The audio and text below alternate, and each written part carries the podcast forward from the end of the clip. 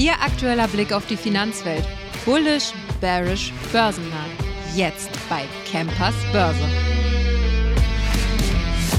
Herzlich willkommen zurück am Freitag zu einer neuen Episode Campers Börse. Ja, Sie wissen, wie der Markt ist. Ich brauche es Ihnen eigentlich gar nicht groß erklären. Gestern spitzenmäßige Vorzeichen aus den USA. Dow Jones über 39.000, S&P mit 2,1 Prozent und der ganz klare Gewinner Nasdaq mit 3 Prozent. Absoluter Top-Performer, natürlich getrieben vom Tech-Sektor, vom Nvidia. Das haben Sie jetzt schon gehört. Nvidia Intel und IBM sprechen wir auch jetzt nochmal heute im Interview mit Florian Söllner. Seien Sie da gespannt. Nochmal sehr, sehr interessante Informationen, vor allen Dingen auch, wie lange der Trend oder generell dieser KI-Trend überhaupt noch laufen kann oder, oder ob man sich jetzt in Zukunft vielleicht dann mal so ein bisschen auch schon wieder umorientieren sollte. Wir sprechen drüber. Konjunkturseite, heute IFO-Index, gab schon um 10 Uhr, ist eigentlich ganz gut ausgefallen. Dazu gibt es natürlich auch auf dem Der Aktionär TV YouTube-Kanal ein Interview mit Dr. Klaus Wohlrabe vom IFO-Institut direkt. Da hat mein guter Kollege Andreas Agli nochmal den ganzen IFO-Index für Sie zusammengefasst. Ja, wir haben natürlich auch einige Quartalszahlen aus Deutschland bekommen. Wir hatten Allianz, wir hatten Hensoldt, Telekom legte nachher noch vor und Covestro unter anderem auch noch. Ja, Allianz war gar nicht schlecht. Leider Gottes aber das Schlusslicht tatsächlich im DAX. Ja, es hört sich jetzt dumm an. Äh, der Versicherer hat nämlich einen Dividendenhammer angekündigt. Nun haben sich bereits die ersten Analysten zu Wort gemeldet und ihre neuesten Einschätzungen zur Aktie des größten Versicherers abgegeben. Allianz hat 2023 einen operativen Rekordgewinn von 14,7 Milliarden Euro erzielt. Der bereinigte Jahresüberschuss stieg sogar um fast ein Drittel auf 9,1 Milliarden Euro an. Bereits am Vorabend gab der Versicherer zudem eine neue Dividendenpolitik bekannt. Die regelmäßige Ausschüttung soll von 50 auf 60 Prozent des bereinigten Jahresüberschusses erhöht erhöht werden. Darüber hinaus soll die Dividende mindestens so hoch wie im Vorjahr ausfallen. Für das Geschäftsjahr 2023 steigt die Dividende von, äh, von 11,40 Euro auf 13,80 je Aktie an. Analysten hatten zuvor mit gut 12 Euro gerechnet. Ja, die gesamte Zusammenfassung natürlich auf deraktionär.de wie immer. Aber nochmal als kurzes Schlusswort. Der Aktionär teilt die Auffassung von Deutsche Bank Research und JP Morgan, dass die Allianz-Aktien noch Luft nach oben haben. Der Gewinnausblick für 2024 fällt zwar zurückhaltend aus, im Stein gemeißelt ist die neue Range aber nicht. Die langfristigen Aussichten ändert der 2024er Ausblick somit also kein Stück. Vielmehr kommt nun eine noch freundlichere Dividendenpolitik hinzu. Für den Aktionär bleibt die Aktie ein Basisinvestment. Ja, Hensoldt, Rüstung, Sie wissen ja eigentlich, es läuft und läuft und läuft und es findet kein Ende. Auf jeden Fall natürlich bei Rheinmetall. Hensoldt hat natürlich jetzt auch starke letzte Tage mit im Sog vom Rheinmetall natürlich verbracht und auch den Aussagen von unserem Verteidigungsminister Pistorius, dass da unsere, ähm, ja, unsere Ausgaben ja auf diese drei Prozent Bruttoinlandsprodukt eigentlich klettern sollten und natürlich auch nochmal beflügelt von Donald Trump, der gesagt hatte, im Falle des Falles, ja, überlegt er sich das doch nochmal, ob er Deutschland dann verteidigen würde, weil wir ja in den letzten Jahren Jahren die 2% Bruttoinlandsprodukt nicht zur NATO beigesteuert haben. Gut, da muss man ihm tatsächlich recht geben, auch wenn das eine krasse Aussage von Trump war. Es ist so, er hatte recht. Und äh, naja, da wollen wir nicht drüber sprechen, sondern über Hensoldt. Die Zahlen waren gar nicht mal so doll. Beziehungsweise der Ausblick war nicht schlecht. Die Zahlen waren in Ordnung, aber Aktie jetzt auch schon aktuell minus 6,5 Prozent. Ja, die Zahlen von Hensoldt sind schwächer als erwartet. Der Konzern kann von der hohen Nachfrage nach Rüstung bislang nicht so stark profitieren wie etwa Rheinmetall. Die Aktie dürfte also etwas an Boden verlieren. Langfristig bleiben die Aussichten aber gut. Auch Hensoldt wird von der Zeitwende natürlich profitieren. Anleger können an Bord bleiben. Ja, und zum Schluss sprechen wir nochmal über Corvestro. Da ist ja jetzt schon seit langem, gibt es ja das Gerücht, beziehungsweise die Verhandlungen laufen ja mit diesem Ölkonzern aus Abu Dhabi, National Oil, also ADNOC. Detaillierte Informationen zum Geschäft der Leverkusener soll man da erhalten haben und man könnte jetzt also die informelle Offerte auf etwas mehr als 60 Euro je Aktie anheben, hatte man am Donnerstag bei Bloomberg berichtet. Kurz vor Weihnachten hatte Bloomberg nämlich nochmal über ein Angebot von 60 Euro je Aktie berichtet, das den Konzern mit rund 11,3 Milliarden Euro bewerten würde. Der Covestro-Kurs legte darauf deutlich bis auf fast 50 Euro zu. Ja, jetzt gibt es wieder, wie gesagt, neue Gerüchte. Also man muss mal schauen, ob es da also in Zukunft jetzt mal vielleicht endlich mal eine Einigung gibt. So, jetzt geht's weiter mit Florian Söllner. Ich denke mal, Sie haben ihn schon vermisst. Florian, ich habe dich auf jeden Fall vermisst. Servus. Ja, servus, grüß dich.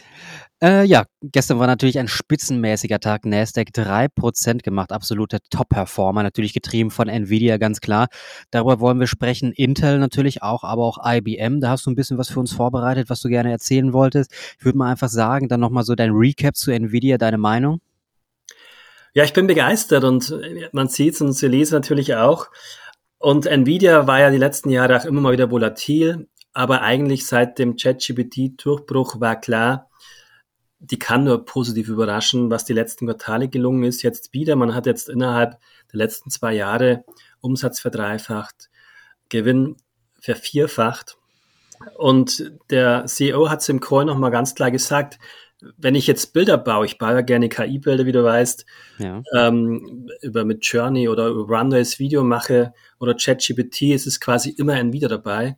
Und auch in der Inference, also der Anwendung, nicht nur die großen KI-Rechenmodelle, sondern 40 Prozent macht schon Inference-Anwendungen aus. Also Nvidia ist einfach mega, mega beliebt weiterhin bei den Firmen. Rund zehnfacher Preis von dem, was es kostet, ihr KI-Hauptprodukt erzielen sie und man sieht es in den Zahlen. Und ich habe es mir gerade nochmal rausgesucht. Wir hatten ja das Glück im, im Aktionär Hotstock Report 2015, seitdem die Aktie auf der Empfehlungsliste zu haben.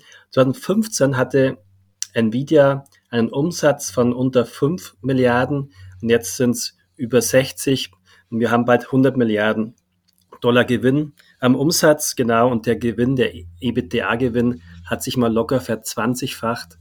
Also man sieht mal, was hier innerhalb der letzten drei Jahre im Übrigen, man sieht mal, was hier passiert ist und ich glaube, wir sind noch nicht am Ende, muss aber auch zugeben, mir wird dann schon ein bisschen schwindlig. Du weißt, wir haben ja Nvidia im Depot 2030. Wir hatten ja. tatsächlich einen kleinen Teil nochmal verkauft.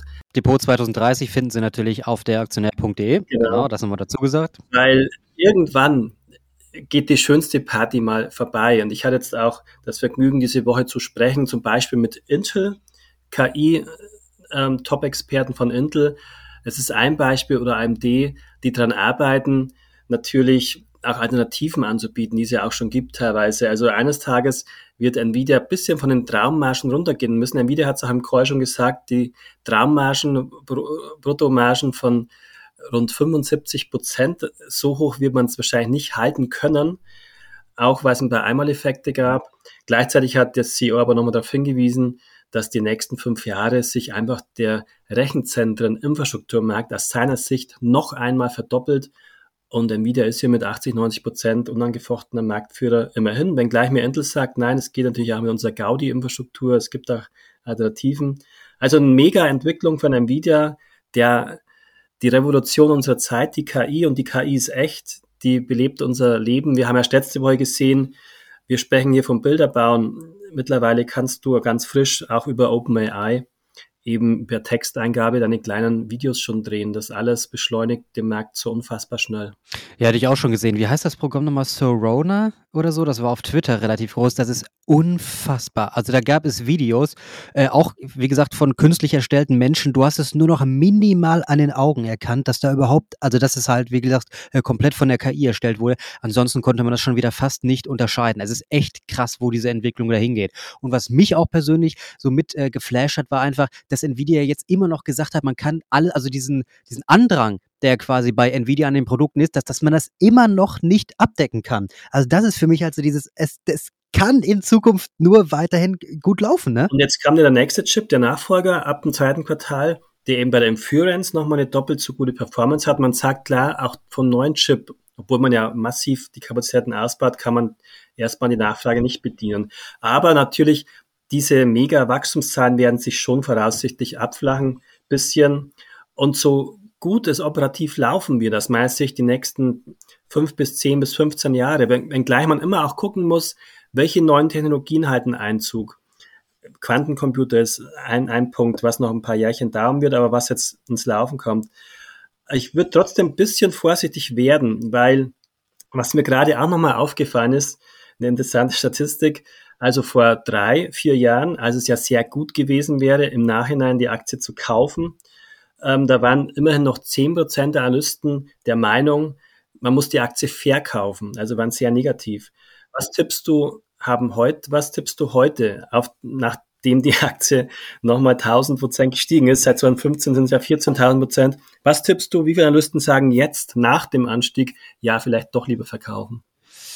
Das die Zahl hättest du mir vorher sagen müssen, damit ich mich jetzt nicht bei mir. Ich sage äh, drei bis fünf. Ja, es ist schon mal die richtige Richtung. Tatsächlich kein einziger okay.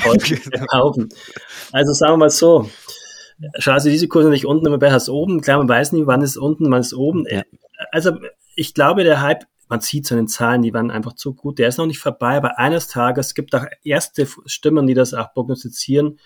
Hat man genügend Chips und dann wieder kann nicht mehr beliebig die Preise diktieren. Es kommen ja AMD und Intel mit neuen Produkten. Intel habe ich ja, wie gesagt, gesprochen, die Comic Gaudi 3, der Zitat nochmal gewaltigen Performance-Sprung machen wird und natürlich auch günstiger ist. Also sprich, ähm, eines Tages wird sich's normalisieren. Und die KI wird dann natürlich noch schneller wachsen, wenn die Chips wieder günstiger werden. Aber natürlich kann Nvidia auch mal konsolidieren. Das auf jeden Fall. Aber die Analysten haben ja nach dem gestrigen Tag nochmal um 10% Flux ihre Gewinnschätzung angehoben. Also für nächstes Jahr haben wir jetzt ein KGH von 27. Das ist jetzt nicht schreiend teuer. Und wir haben einen Top-CEO, der auch zuletzt nochmal darauf hingewiesen hat, es war millionenfach härter und schmerzhafter, die Firma aufzubauen. Und wieder musste er sich immer neu erfinden. Ähm, wir wissen, man kam aus dem Gaming, Paralleloperationen, GPU war plötzlich für KI interessant. Das Geschäft mit Automobilhersteller hat nicht so schnell geklappt mit dem Selbstfahren, wenngleich man jetzt auch gesagt hat gestern, rund 80 Fahrzeughersteller sind Kunden und auch hier sieht man entsprechend Potenziale. Also hyper, hyper spannend. Aber was wir versuchen, wir versuchen ja immer dann auch schon den Trend zu erkennen, was vielleicht der, der Mainstream dann in drei Jahren feiert. Mhm. Ja, klar. Also, das wäre dann die Idee, äh, nicht heiß über Kopf jetzt all in zu gehen äh, bei Nvidia, vielleicht dann Gewinne laufen lassen, was wir machen, aber auch schon nach Alternativen uns umblicken. Da haben wir jetzt zum Beispiel Quantencomputer für uns entdeckt und haben ja entsprechend ein paar interessante Gespräche auch geführt. Ja, mir fällt gerade ein, wir hatten den äh, Leuten vorletzte Woche versprochen, dass wir eigentlich diese Woche über Quantencomputer sprechen wollen, ist mir jetzt gerade eingefallen. Gut, dazu muss man sagen, ich bin jetzt diese Woche nicht in Kulmbach bei uns im Studio, sondern in Frankfurt an der Börse. Das heißt also, das werden wir dann mal auf nächste Woche vertagen. Da können wir dann gerne genau. mal drüber sprechen. Ich kann das sagen, wir haben, ich habe gestern zum Beispiel Dr. Heike Riel von die für IBM in Zürich forscht gesprochen, die in gewisser Weise auch meiner Meinung ist, hier tut sich insbesondere auch dieses Jahr viel. Es könnte so ein spannendes Jahr für die Branche sein. Aber da gehen wir mal ins Detail ein. Ich muss es auch ein bisschen aufbereiten, das Gespräch, wenn ich ehrlich bin. Mhm. Quantenmechanik und ja, Theorien, das ist, das ist nicht das einfach, Alltägliche, ne? Aber spannend und man sieht es an den, an den Firmen, an den Startups, die jetzt anziehen, von unten weg, lange unterschätzt. Aber klar, die KI in Verbindung mit Quantencomputer ist äh, der Stoff, aus dem Anlegerträume vielleicht sind bis 2030. Hört sich so erstmal bisher gut an. Ja, ich denke mal, das war bisher eine gute Zusammenfassung. Gut, bei Nvidia muss man natürlich schauen. Vielleicht sehen wir da in Zukunft die 1000 Dollar. Aber gut, jeder Trend geht natürlich auch einmal zu Ende. Ich denke mal, das ist soweit erstmal ein gutes Schlusswort. Ich hoffe, es hat Ihnen gefallen. Wir hören uns am Montag in der nächsten Episode von Campers Börse. Machen Sie es gut.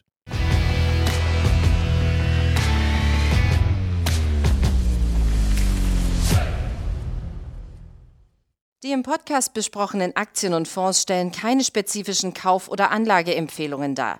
Die Moderatoren oder der Verlag haften nicht für etwaige Verluste, die aufgrund der Umsetzung der Gedanken oder Ideen entstehen.